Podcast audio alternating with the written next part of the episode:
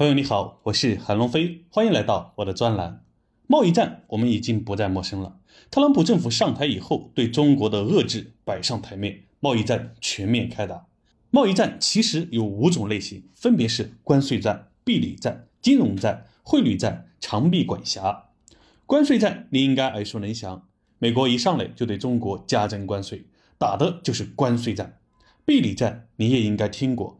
美国对华为等高科技企业的制裁和围堵，以形成科技产业壁垒，就是其中之一。汇率战，这曾经对日本、东南亚国家杀伤力很大的贸易战方式，因为中国实行外汇管控，所以对中国却发挥不了多大威力。我们能听到美国经常指责中国操纵汇率，说中国是最大的外汇操纵国，这是美国用不上这一武器的愤怒表现。长臂管辖。就是用美国的法律和价值观插手中国及中国周边的事务，胳膊伸得很长，去管辖新疆、台湾、朝鲜、东南亚等地区事务。金融战可能我们就不太清楚是怎么打的了。美国早已对我们宣战，这一招曾经威力之大，让人震撼。收割过拉丁美洲、亚洲，用他们失去的几十年的发展来转嫁美国的危机，增加美国的财富。能够席卷中国财富、没收中国人辛辛苦苦积累起来的一大笔庞大财富的办法，就是金融战。金融战，百度百科的定义呢，是指利用货币资金融通手段，在军事或非军事领域进行和实施的战争、战略、战术及战役，争取利于本国或本国集团的利益。金融是现代经济的核心，金融战呢不仅决定着企业的生死存亡、军队的胜败得失，还决定着国家与民族的强弱兴衰。看起来可能一脸懵哈，其实简单的说，金融战就是指通过货币金融手段对一国金融市场形成干扰，从而对其财富进行收割。这么说只是方便理解，并不严谨。接下来我会通过其中逻辑的阐述，并通过案例拆解的方式，让你更好的理解。当你清楚后，就会知道美国人会如何对我们开展金融战了。我们先来看一下历史上美国人打的几次金融战案例，其核心目的就是利用美元霸权收割世界。一九七一年八月十五日，美元与黄金脱钩，开始大量印钱解决自身问题。期间，美国货币大增，不能留在国内，以免造成严重的通货膨胀，所以开始拿美元去拉丁美洲投资，给当地带来了近十年的繁荣。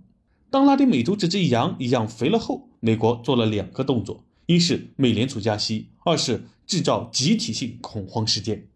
你可能想不到这两件事到底有什么联系，其实这是一个王炸组合，威力之大让人咋舌。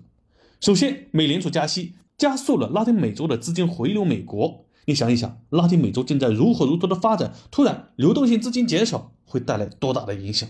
这还不够，因为资本是逐利的。不是听美国统一指挥的，有的资金在拉丁美洲还能赚到更多的钱啊，或者投资期限还未到，暂时还不能退出，所以几乎在同一时间发动了第二招，制造集体性恐慌事件，推动了拉丁美洲的阿根廷和英国发生战争，于是马岛战争爆发，大量资金为了避险，几乎同一时间逃回美国，导致拉丁美洲资金链断裂，经济危机爆发，资产全面暴跌。你以为钱回到美国剪羊毛就结束了？最厉害的还在后面。一九七九年，美元指数走强，拉丁美洲的资金回流美国后，助推股市、期市、汇市、债市上涨，赚到钱后又去低价收购拉丁美洲跌到地板价的资产，至此完成了本轮操作，开始了长期收割。拉丁美洲的核心资产呢都被美国抄底了，可以长期且轻松的薅羊毛了。如果说这种金融手段只发生一次，可能还是偶然。我们再看一下一九九七年的亚洲金融风暴，美元强势六年后，一九八六年又再次印钱放水，这次盯上的是亚洲这块肥肉，于是大量资金外溢到亚洲，拉动亚洲四小龙快速发展，带来了十年的繁荣。一九九七年，当亚洲这只羊养肥了后，美国同样做了两个动作，一是美联储加息，二是制造集体性恐慌事件。一九九七年，美联储加息收紧货币供应，资金开始回流，亚洲流动性资金减少，出现经济危机征兆。几乎同时，索罗斯带领了上百家对冲基金狙击泰国，造成连锁反应，大量资金同时外逃，东南亚危机全面爆发。其中在狙击香港的时候，美国和索罗斯失算，没想到中国大陆举全国之力支持香港，资金回流美国，助力了股市、期市、汇市、债市的上涨。赚到钱后，又去低价收购亚洲跌到地板价的资产，至此完成了金融战的效果，实现了长期收割的目标。同样是美元强势六年后，二零零二年又开始放水，这次盯上的是中国。同一年，允许中国加入世贸组织 WTO，那大量的资金进入中国，十年间让中国的经济总量跃居全球第二。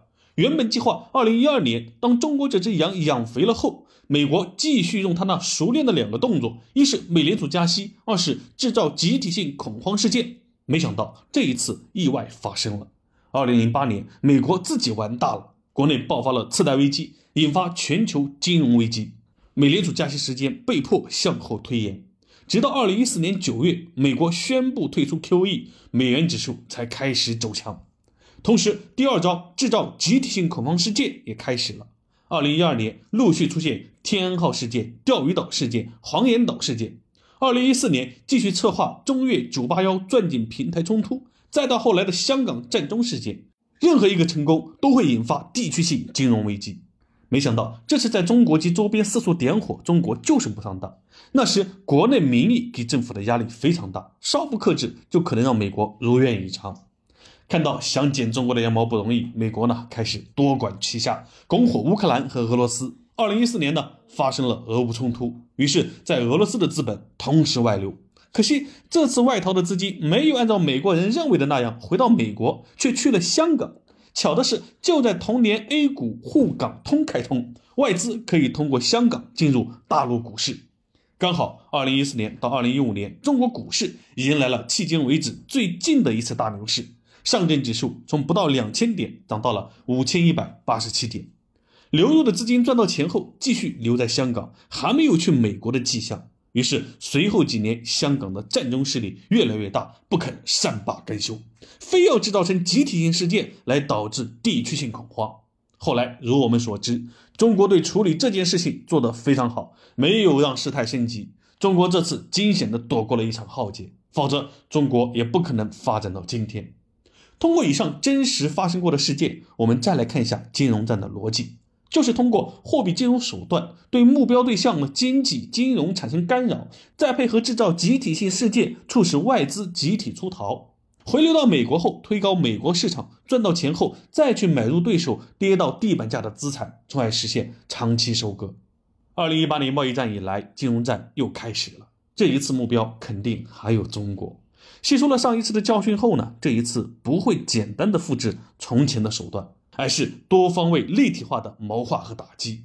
这一次不是专门去打金融战，而是在贸易战的形势下，各种手段交织缠绕。